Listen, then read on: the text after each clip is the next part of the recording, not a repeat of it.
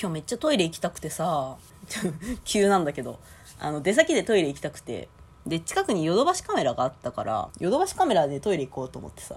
でトイレ行こうとしたわけ。でもさヨドバシカメラって大抵広いじゃん。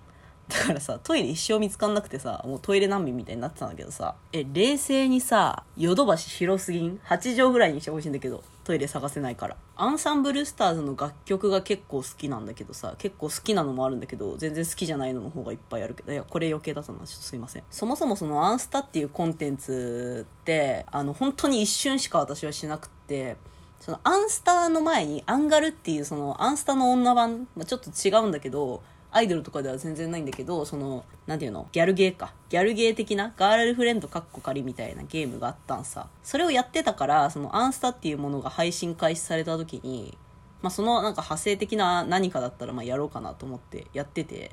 で、しばらくやってたんだけど、なんかこのゲーム闇が深いみたいなことを言われ始めて、なんかちげんだよなと思ってやめたんだよね。すげえ、なんていうの？ライトノベル的な闇みたいな。なんつったらいいのかな。すごい、うん、いやでも私アンスターやってる人のこと怖いから怖いと思ってるからあんまり言いたくないけどまあちょっと自分には合わないかなみたいな。うん。全然自分にはちょっと違うかなみたいな感じでやめたんよね一回。で数年が経過してアンスタミュージックっていうそのアンサンブルスターズの音ゲーが出たわけじゃん。でそれも最初ちょっとやってたんだけどやめて。でストーリーが一挙解放みたいなキャンペーンがあった時にちょっとやってたんだけどやってたっていうかストーリーをずっと見てたんだけどそれ以来全然やってなくて。そのなんかアンスタって気づいたらキャラクターちょっとじわじわ増えてんじゃん。アハ体験みたいな感じで。エデンっていうユニットがあってなんかスワベとかなんだアイサカとかなんかそこら辺がアイサカアイサカそれはアダムか。なんかアダムとイブっていうユニット同士が組み合わさってエデンっていうものができたらしいんだけどもうそこら辺のこと全然知らなくて私はあのレオが出てきたあたりでやめちゃったから全然あそういう方もいらっしゃるんですねみたいなスタンスだったんだけどさ。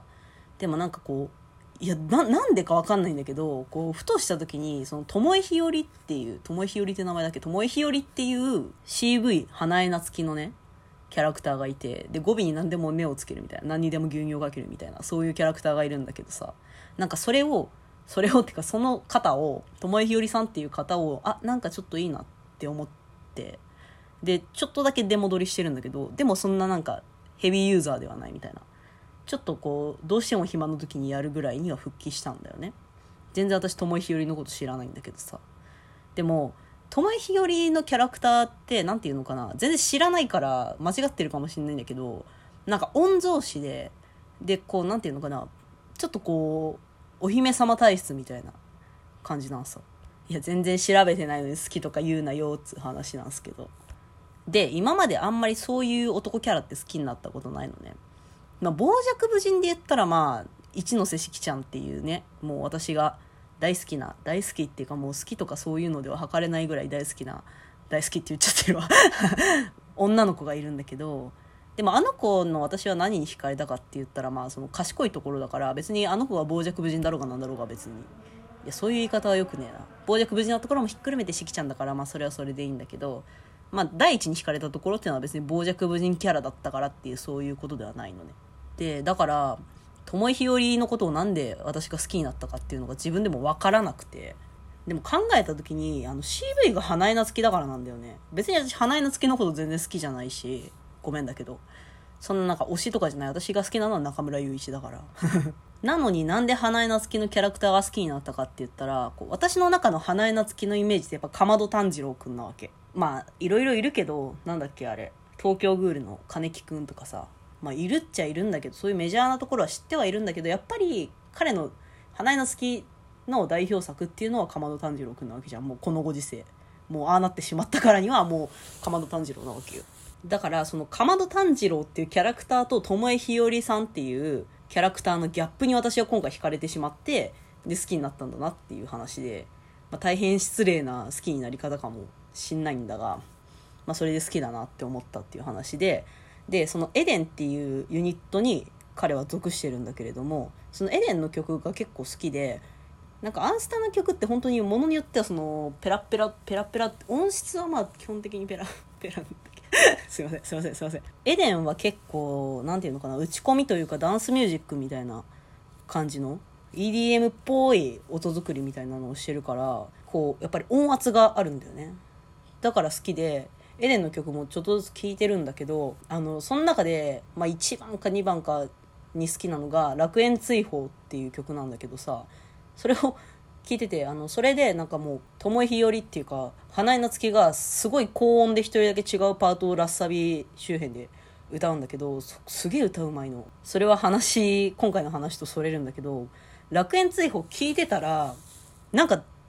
なんだろうな C メロ前かな？ちょっと待って調べるわ。調べたら、えっと、2番終わりと C メロの中間でさなんか人の声かな？なんかボーイみたいな。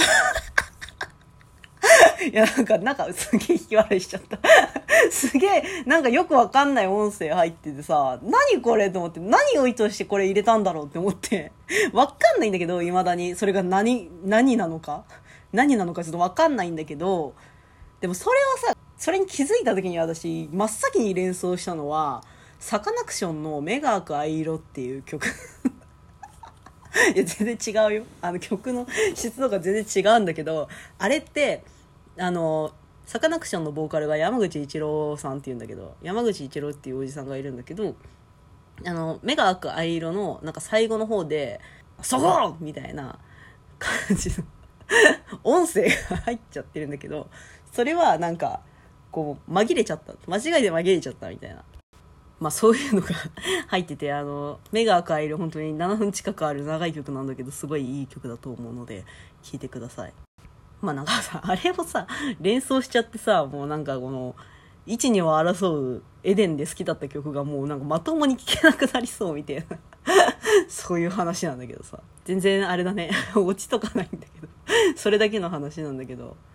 え、でも楽園追放本当にいいし、あの、みんな歌がうまい。みんな歌がうまいっていうか、やっぱりね、実力派揃いだからね。あそのさあの鎌田炭治郎を巴ひより理論で言うとそのエデンの中に諏訪部純一がやってるキャラクターがいるんだけどなんかねすごい温厚なキャラクターなんだよね。天然みたいな感じのキャラクターで。で私は諏訪部純一と言ったらやっぱり跡部敬吾だからその跡部敬吾と蘭渚さん。渚さんっていうんだけどなんかそのキャラクターにもちょっとギャップを感じて今ちょっと好きになりかけてるっていうミーハーな話でした。はい今日は。